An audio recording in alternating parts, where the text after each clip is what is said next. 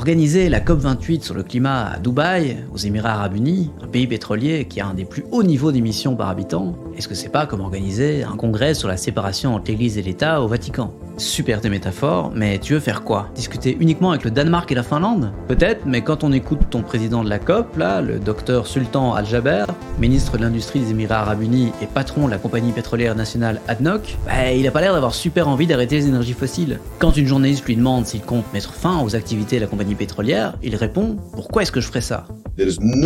Science out there that says that the phase out of fossil fuel is what's going to achieve 1.5. Et d'ailleurs, les Émirats sont tellement pas pressés de sortir des énergies fossiles qu'ils ont récemment investi pour augmenter leur capacité de production à 5 millions de barils par jour d'ici 2030. Bah oui, mais tu t'attendais à quoi? Ils sont assis sur un gigantesque paquet de pétrole. Tu pensais vraiment qu'ils avaient refusé de l'exploiter parce qu'ils ont vu une vidéo de Philoxime sur l'éthique du climat?